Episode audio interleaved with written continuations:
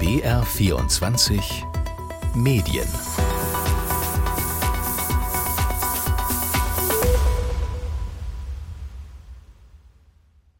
Hallo, sagt Nina Landhofer. Sie sind so alt wie die Republik. Die Diskussionen um rechts und links, richtig und falsch, demokratisch und undemokratisch. Franz Josef Strauß hat das mal so definiert. Und ich habe erklärt, im Übrigen im vollen Einvernehmen mit Helmut Kohl, der sich ja genau zu dieser Formulierung bekannt hat, sie hundertmal mit mir besprochen hat, dass es rechts von der CDU-CSU keine demokratisch legitimierte Partei geben darf. Ob das noch gilt und warum das heute Thema ist in BR24 Medien? weil das Content-Netzwerk von ARD und ZDF Funk eine Welle der Empörung abbekommen hat, weil sie eine Folge des Formates von Die da oben, das ist ein politisches Format, veröffentlicht haben mit der Frage, was ist rechts? Oder eigentlich dreht es sich bei der Empörung um einen Instagram-Post, der begleitend zu dem Video erschien. Bei dem wurden Politiker von AfD, CSU, CDU in einem Atemzug genannt.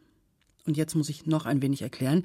Die Bild, die FAZ und die Welt zum Beispiel kritisierten das Video scharf. Es wurde auch gleich aus dem Netz genommen. Der amtierende ARD-Chef Kai Gnifke entschuldigte sich.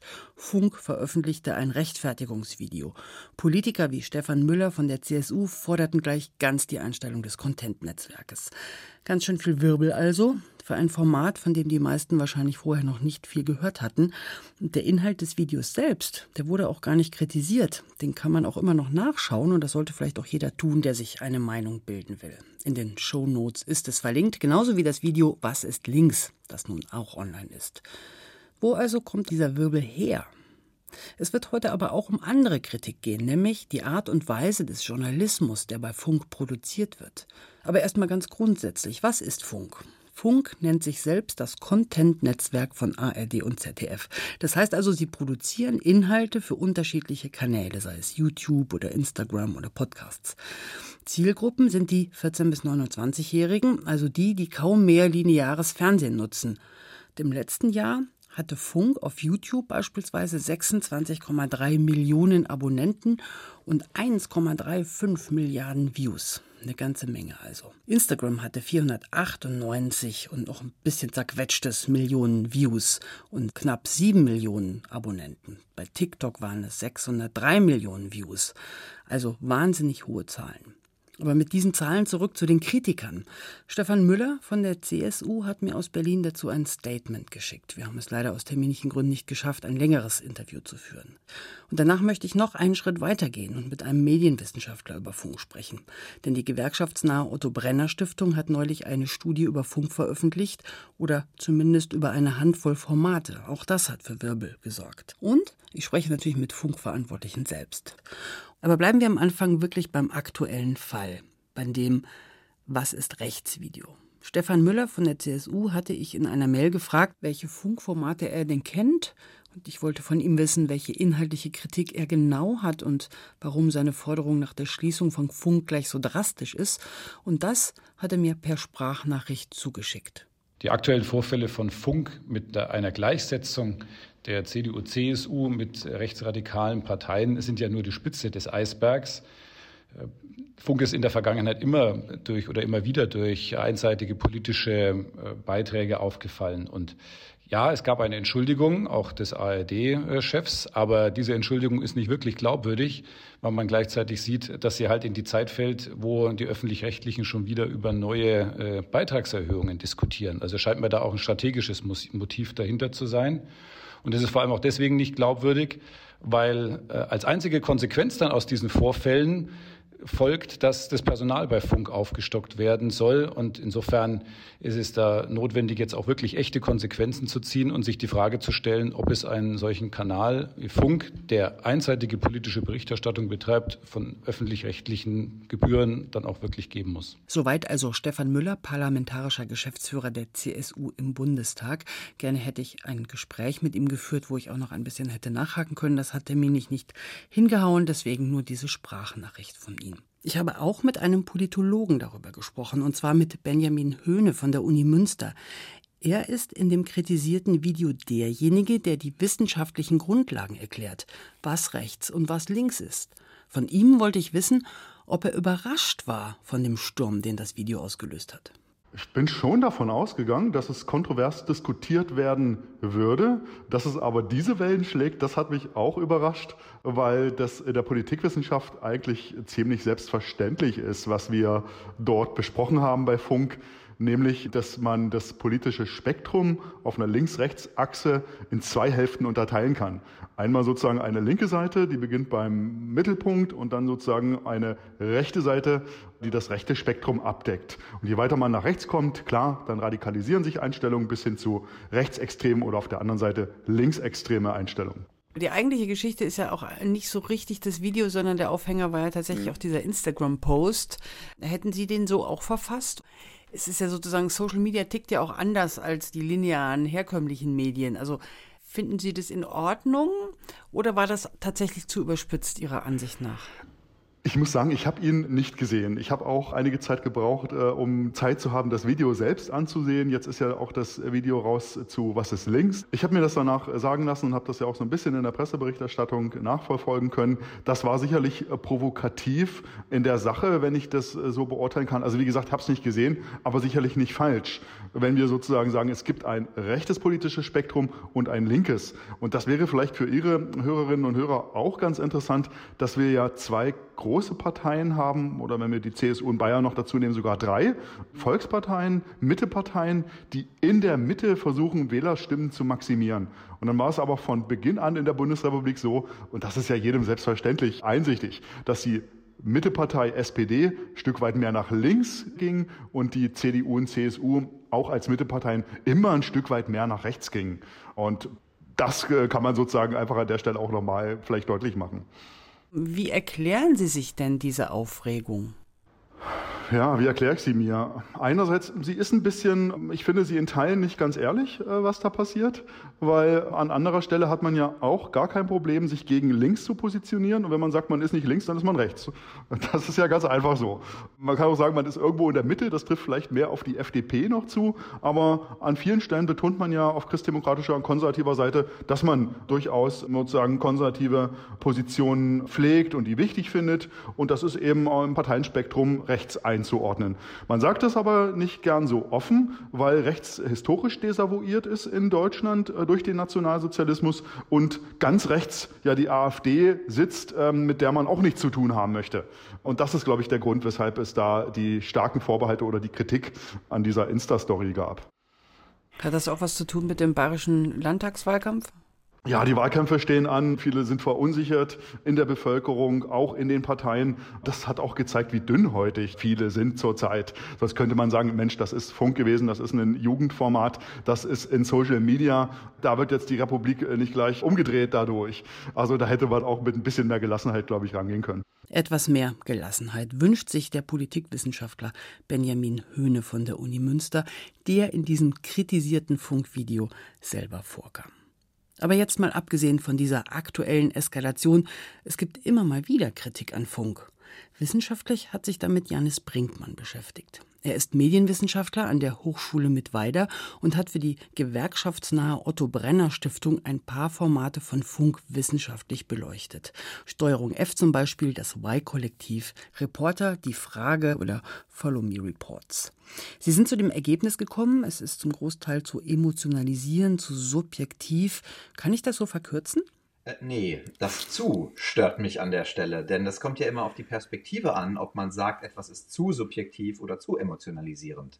Die Formate ähm, sehen sich explizit als journalistischen Output, die subjektiv und emotionalisierend sein wollen. Das heißt, ob man dann sagt, aus einem Verständnis, das jetzt eher vielleicht ja so von der Tagesschau geprägt ist, dann würde man vielleicht zu dem Ergebnis kommen, diese Formate sind eben zu subjektiv. Aber erstmal sind sie nur subjektiv und emotional. Aber das sind viele andere Formate im Journalismus auch. Wo liegt dann die Kritik? Also die Kritik ähm, habe ich ja erstmal gar nicht äh, so scharf formuliert, sondern die Studie habe ich durchgeführt, weil es ähm, eigentlich seit der Gründung 2016 an Funk nicht nur an diesen Formaten, die ich mir jetzt angeguckt habe, also die sogenannten Presenter-Reportage-Formate, eben, immer diese Kritik schon gab.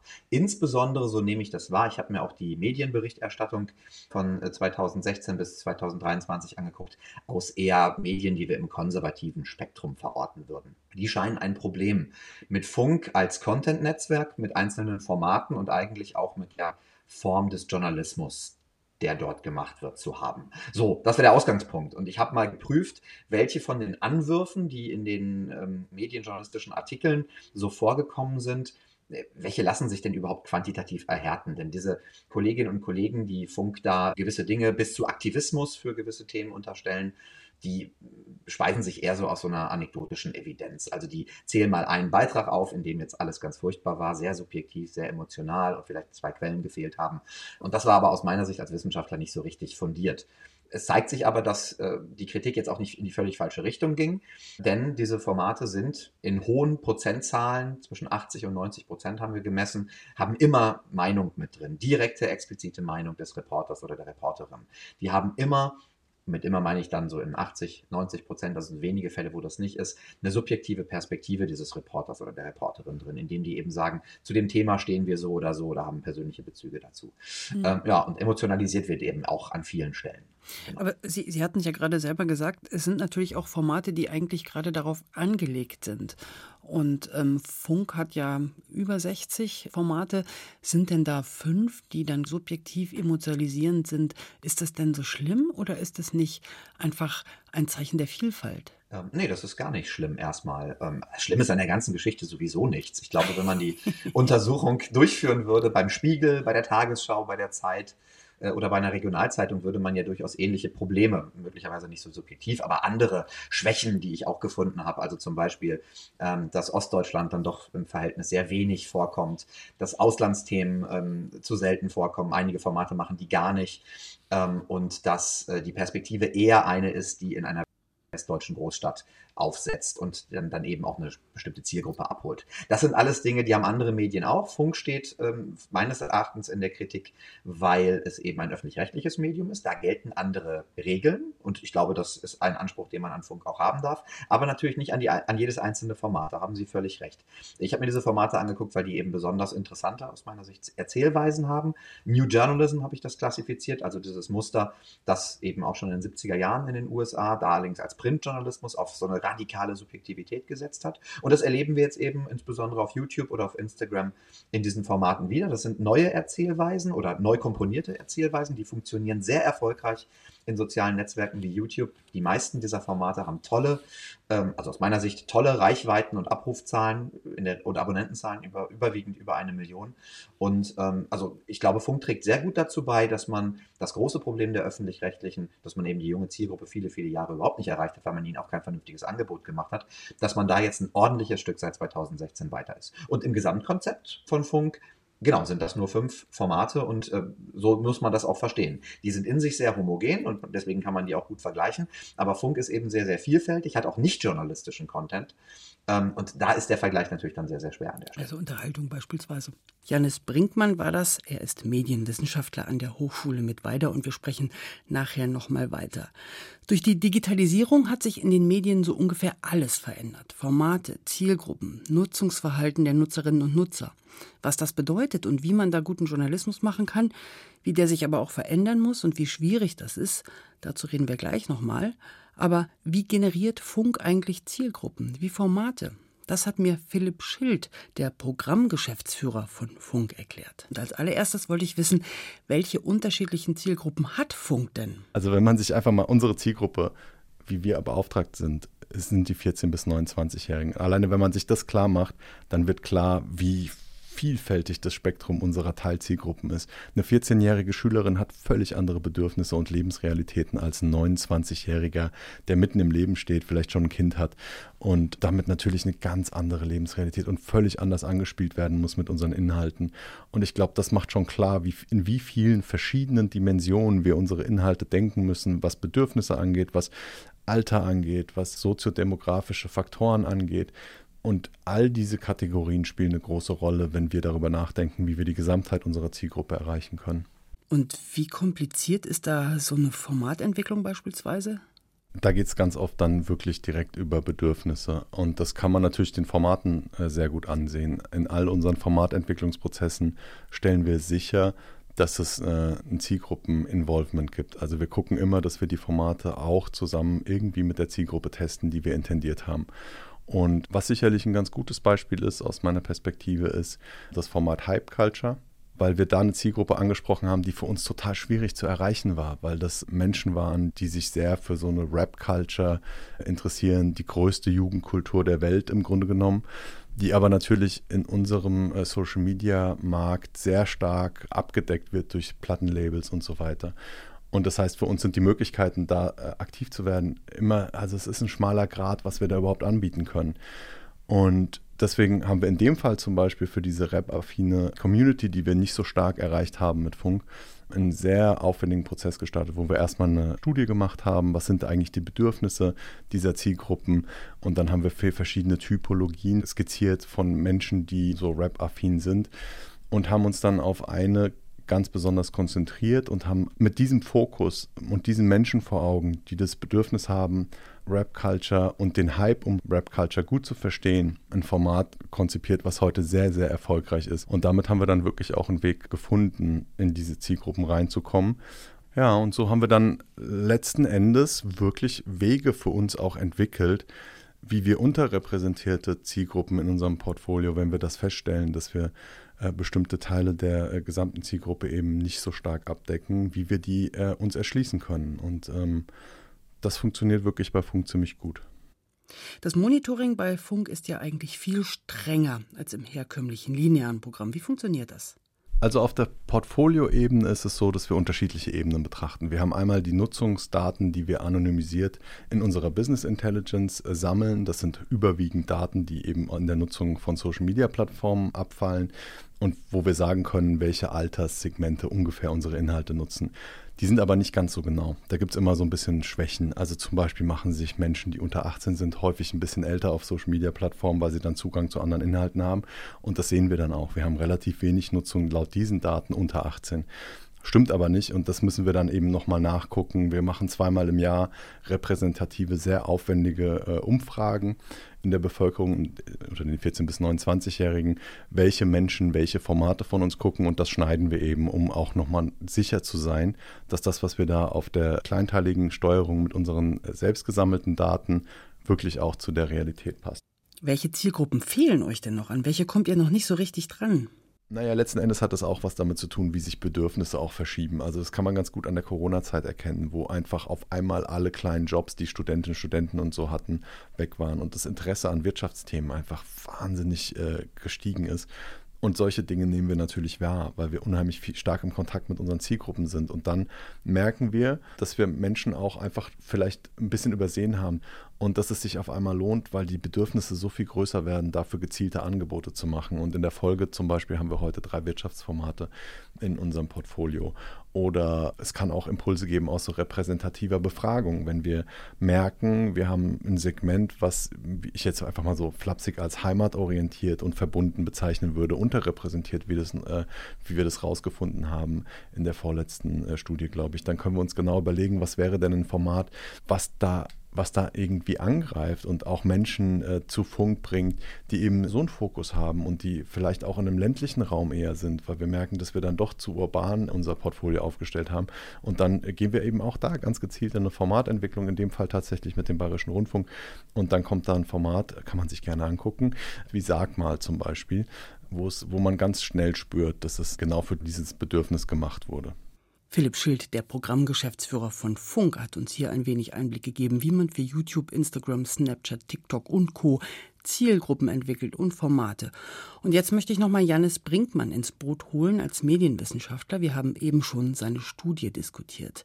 Herr Brinkmann, Sie haben es eben schon so ein bisschen angerissen. Also, die, die, was herausgekommen ist bei Ihrer Studie, war ja, dass die Formate, die Sie sich angeschaut haben, emotionalisierend und subjektiv sind. Aber genau das ist ja so ein bisschen das äh, Problem, was wir heute haben, weil die sozialen Medien ja so funktionieren. Also wie kommen wir aus dem Dilemma raus, wenn wir eine Zielgruppe haben, die sich sehr gerne solche emotionalisierenden, subjektiven Formate anschaut und wir aber aufpassen müssen, wie wir das mit äh, akkuraten Journalismus vereinbaren können. Wie, wie kommen wir da raus aus dieser Bredouille? Äh, ich befürchte gar nicht. Äh, und deswegen habe ich für mich, und ich bin da auch im Gespräch mit vielen Kolleginnen und Kollegen, äh, den Schluss gezogen, dass das ja vielleicht auch gar kein so großes Problem sein muss. Also wie in Ihrer Eingangsfrage vorhin, ob diese Reportagen zu subjektiv und zu emotionalisierend sind, nach den Gegebenheiten, die auf YouTube oder Instagram herrschen, sind die das natürlich nicht. Im Gegenteil, da sind die ja eher zurückgenommen, journalistisch, äh, klassisch journalistisch, würde man fast sagen. Also die,